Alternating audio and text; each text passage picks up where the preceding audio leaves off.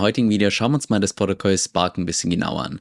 Und zwar ist das ein relativ neues Protokoll, das dir eventuell schon bekannt vorkommt, wenn du es einfach von der Benutzeroberfläche her siehst. Und das ist auch in den letzten paar Tagen um mehrere hundert Millionen angewachsen. Deshalb schauen wir uns im heutigen Video mal an, was das genau ist und vor allem auch, wie du das selbst nutzen kannst.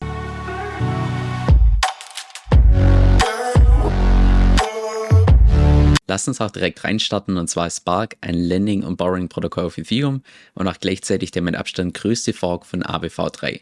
Gemanagt wird das Ganze von MakerDAO und ja, an der Stelle hörst du richtig, das zweitgrößte DeFi-Protokoll hat das drittgrößte DeFi-Protokoll geforkt. Wie du auch hier in diesem Chart erkennen kannst, hat Spark einen ziemlichen Raketenstart hingelegt.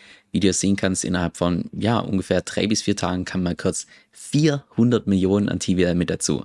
Also nur zur Größenordnung, das ist mehr als das Doppelte von der DeFi-Chain, was da mal kurz innerhalb von ein paar Tagen einfach so hier in dieses neue Protokoll geflossen ist. Warum das so ist, schauen wir uns auch gleich gemeinsam an. Aber ja, das erklärt auch, warum beispielsweise Spark Stand jetzt schon innerhalb von kürzester Zeit auf Platz 24 steht von den größten DeFi-Protokollen. Jetzt, wenn wir uns hier mal gemeinsam die App anschauen, dann würde ich behaupten, dass das wahrscheinlich dem Großteil von meiner Audience bekannt vorkommt, weil das nahezu eins zu eins der gleiche Aufbau ist, wie auch beispielsweise bei ABV3. Also zum Vergleich, ABV3, Spark. ABV3, Spark. Also ja, bis auf die Farben nahezu eins zu eins das gleiche, dass du hier auf der linken Seite beispielsweise sämtliche Kryptowährungen siehst, die du hier beleihen kannst, also die du als Kollateral hinterlegen kannst und hier auf der rechten Seite alle Kryptowährungen, wo du entsprechend als Kredit aufnehmen kannst. Es gibt allerdings eine Besonderheit, die Spark so ein Stück weit anders macht im Vergleich zu ABV3 und die auch im Wesentlichen erklärt, warum Spark in den letzten paar Tagen so dermaßen explodiert ist, was das TVL angeht. Und diese Besonderheit findest du oben links in der Mitte mit S-DAI. Da hast du quasi die Option, dass du deine DAI, also deine Stablecoins, in einen Smart Contract einzahlst, um S-DAI zu bekommen, damit deine DAI quasi diese DAI Savings Rate verdienen von ungefähr 8%. Das heißt, dass du 8% auf Stablecoins hier verdienen kannst. Diese 8% kommen oder werden indirekt finanziert durch die ganzen Gebühren von der DAO und auch direkt bestimmt durch die DAO. Das heißt, die DAO kann auch diese 8% beispielsweise nach unten entsprechend wieder reduzieren. Und das wird eben von vielen im DeFi-Space als so eine Art, ich sag mal, risikoloser Zins bezeichnet, weil MakerDAO einfach im DeFi-Space ein absolutes Urgestein ist. Jetzt an der Stelle könnten vielleicht viele meinen, dass diese S-DAI hier relativ vergleichbar sind mit dem EUSD von Libra Finance. Da gibt es allerdings ein paar zentrale Unterschiede. Und zwar Unterschied Nummer eins, dass jede Rendite bei den S-DAI gefixt ist auf 8%. Da bekommst du keinen Prozent weniger, kein Prozent mehr. Hier beim EUSD von Libra Finance ist das Ganze, ich sag mal, ungefähr derzeit auf einer Höhe von 7,2%. Aber es ist natürlich immer davon abhängig, wie viele gestakte Ether tatsächlich im Hintergrund hinterlegt sind für diese EUSD. Das heißt, hier ist die Rendite im weitesten Sinne variabel. Auch wenn sie relativ konstant ist, ist sie trotzdem variabel. Und hier bei SDA ist es beispielsweise gefixt auf 8%. Dann jetzt zum zweiten Unterschied. Diese USD von Libra Finance, die werden ständig gerebased, was im Wesentlichen bedeutet, wenn du die einfach so in der Wallet hältst, bekommst du ständig neue Tokens dazu, ohne dass sie dir zugeschickt werden, sondern die Anzahl der Tokens nimmt den Safe-Lauf einfach immer zu. So wie beispielsweise auch bei den gestakten Ether von Lido, da ist es 1 zu 1 gleich.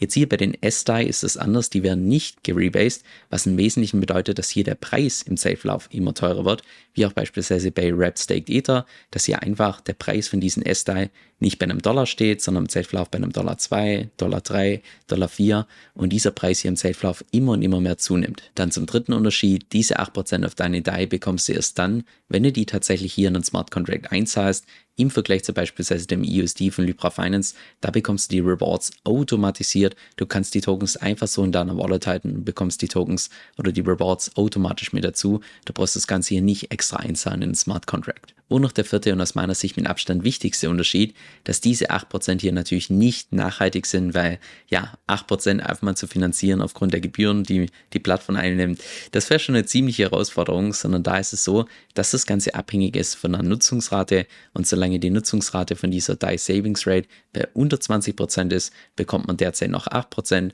aber ab dem Zeitpunkt, wo die Nutzungsrate über 20% ist und unter 35%, sinkt die Rendite hier auf 5,81, dann zu einem späteren Zeitpunkt auf 4,32 und irgendwann sollte die Nutzungsrate auf über 50% sein, dann sinkt sie auf 3,19%. Das erklärt auch im Wesentlichen, warum das TVL von Spark in den letzten paar Tagen so dermaßen durch die Decke geschossen ist.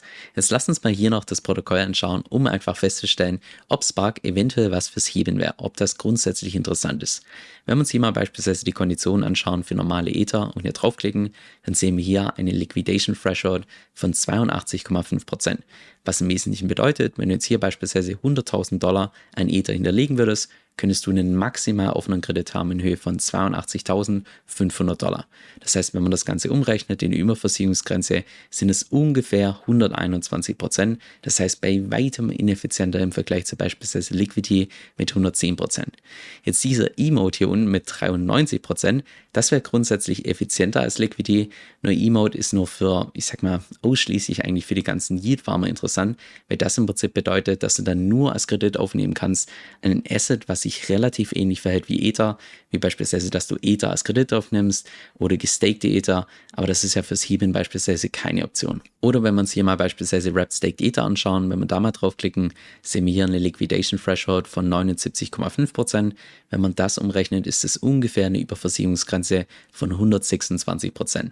Das heißt, auch das aus meiner Sicht nicht wirklich rentabel. Da bin ich persönlich mehr der Fan davon, dass man ein effizienteres Protokoll nimmt ohne Staking Rewards als zusätzlich Staking Rewards, aber dafür ein ineffizienteres Protokoll. Weil wenn man das Ganze hier mal durchkalkuliert über die nächsten zwei, drei Jahren, wo wir wahrscheinlich, oder zumindest gehe ich davon aus, den nächsten Bullrun sehen, glaube ich, kommt man wahrscheinlich mit einem Protokoll, das einfach effizienter ist, nochmal deutlich besser raus, ohne dass man hier noch zusätzlich mit Wrapped Ether und zusätzliches Smart Contract Risk eingeben muss. Ein weiterer Unterschied zur AWV3 ist die Tatsache, dass hier der einzige Stablecoin, den du als Kredit aufnehmen kannst, dass das DAI ist, was relativ raffiniert ist für MakerDAO, weil das natürlich auch gleichzeitig dafür sorgt, dass DAI im Allgemeinen mehr genutzt wird und natürlich auch das Angebot von DAI nach oben geht. Und dass das Angebot nach oben geht, das hat man auch die letzten paar Tage ziemlich stark gesehen, dadurch, dass hier am 6. August entschlossen wurde, dass die DAI Savings Rate erhöht wird auf 8%.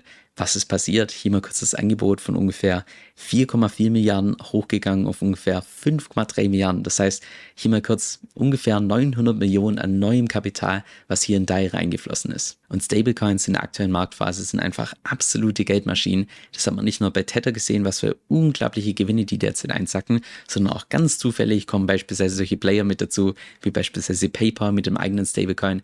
Weil wenn man es beispielsweise derzeit so macht, wie auch beispielsweise MakerDAO, dass die hier ein gewisses Kapital derzeit zumindest laut Bart, 1,2 Milliarden im traditionellen Finanzmarkt für sich arbeiten lassen und damit überwiegend beispielsweise Anleihen kaufen und so weiter, da kann man sich einfach derzeit dumm und dämlich verdienen, dadurch, dass einfach derzeit der Leitzins so unglaublich hoch ist und du deshalb auch beispielsweise auf solche Einlagen in einem kurzen Zeitraum relativ hohe Zinsen erwirtschaften kannst. Jetzt in meinem persönlichen Fazit, also ich persönlich fand es schon so ein bisschen frech von MakerDAO, dass sie tatsächlich hergegangen sind und AWV3 geforkt haben. Oder anders ausgedrückt, dass sie das im Prinzip kopiert haben. Mit ein bisschen anderen Farben, mit ein bisschen anderen Features, aber gut, das Ganze ist Open Source und dementsprechend natürlich auch für jeden möglich.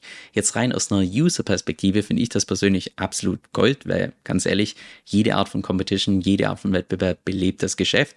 Und für uns User sorgt so ein Wettbewerb im Prinzip dafür, dass wir bessere Use Cases bekommen. Stand heute sehe beispielsweise ich für mich selbst keinen wirklichen Grund, jetzt beispielsweise hier Spark zu benutzen. Man könnte argumentieren, dass es eine gelungene Alternative ist zur AWV3, aber ich persönlich benutze auch beispielsweise kein ABV3, weil ABV3 zum Heben einfach ineffizienter ist als ABV2 und deshalb für mich persönlich jetzt auch Spark nicht wirklich interessant, auch wenn man sich hier mal die ganzen Überversicherungsgrenzen anschaut. Das kann einfach nicht mit ABV2 oder auch beispielsweise mit Alternativen wie Liquidity wirklich nicht mithalten. Auch wenn man sich mal hier diese DAI Savings Rate anschaut in Höhe von 8%, auch das ist für mich persönlich jetzt nicht wirklich interessant. Zum einen, weil es aus meiner Sicht bessere Alternativen gibt und zum anderen auch, weil man ja ganz genau weiß, dass das Ganze nicht nachhaltig ist und es nur eine Frage der Zeit ist, bis diese 8% irgendwann mal bei 5% sind, dann 4% und vielleicht irgendwann mal auf 3% runtergehen. Und im Allgemeinen habe ich persönlich auch so ein bisschen Abstand genommen von MakerDAO, weil ich habe das Protokoll zeitweise benutzt im Jahr 2022 und habe dann erst wirklich gemerkt, wie zeitaufwendig das Ganze ist, weil die eine unglaublich aktive Community und DAO haben. Da gibt es ständig irgendwelche Proposals, die auch teilweise direkten Einfluss haben auf deine Investments. Das heißt, du bist da einfach nahezu gezwungen, dich mit den ganzen Proposals und so weiter auseinanderzusetzen. Hier beim Forum, die ja einfach durchzuwühlen, die ganzen Sachen durchzulesen. Und das war bei McDowell im Jahr 2022 schon relativ zeitaufwendig, sodass ich mittlerweile eher Fan davon geworden bin, aber das ist nur meine persönliche Präferenz von solchen Protokollen wie beispielsweise Liquidity, wo ich ganz genau weiß, ja gut, diese Smart Contracts, die wurden einmal deployed und die kann man einfach nicht mehr abändern. Das heißt, ich brauche mich nicht irgendwie um irgendwelche Proposals kümmern oder hier irgendwie im Forum das und das durchlesen, weil ich ganz genau weiß, so wie es jetzt ist, wird es auch in einem Monat sein, auch in zwei Jahren, wenn man das einfach nicht mehr abändern kann. Was in YouTube schade ist, ist die Tatsache, dass es einfach so ein Stück weit zeitversetzt ist. Weil wenn es mir wirklich wichtige News gibt, bis ich dann ein Video vorbereitet habe, das Ganze aufgenommen habe, editiert habe, da können Stunden bis Tage vergehen. Genau deshalb benutze ich für sowas auch meistens meinen E-Mail-Newsletter, wo ich dann regelmäßig meine Markteinschätzung gebe, auch meine Strategien teile und nein, keine Sorge, zu keinem Zeitpunkt wirst du da irgendwie zugespammt, sondern jede einzelne Mail ist vollgepackt mit Tipps, die auch wirklich für die Praxis relevant sind. Falls es interessant für dich klingt, dann kannst du dich kostenfrei auf meiner Homepage eintragen, kevinsoe.com, das ist K-E-V-I-N, S-O-E-L-L.com und damit bist du dann immer up to date.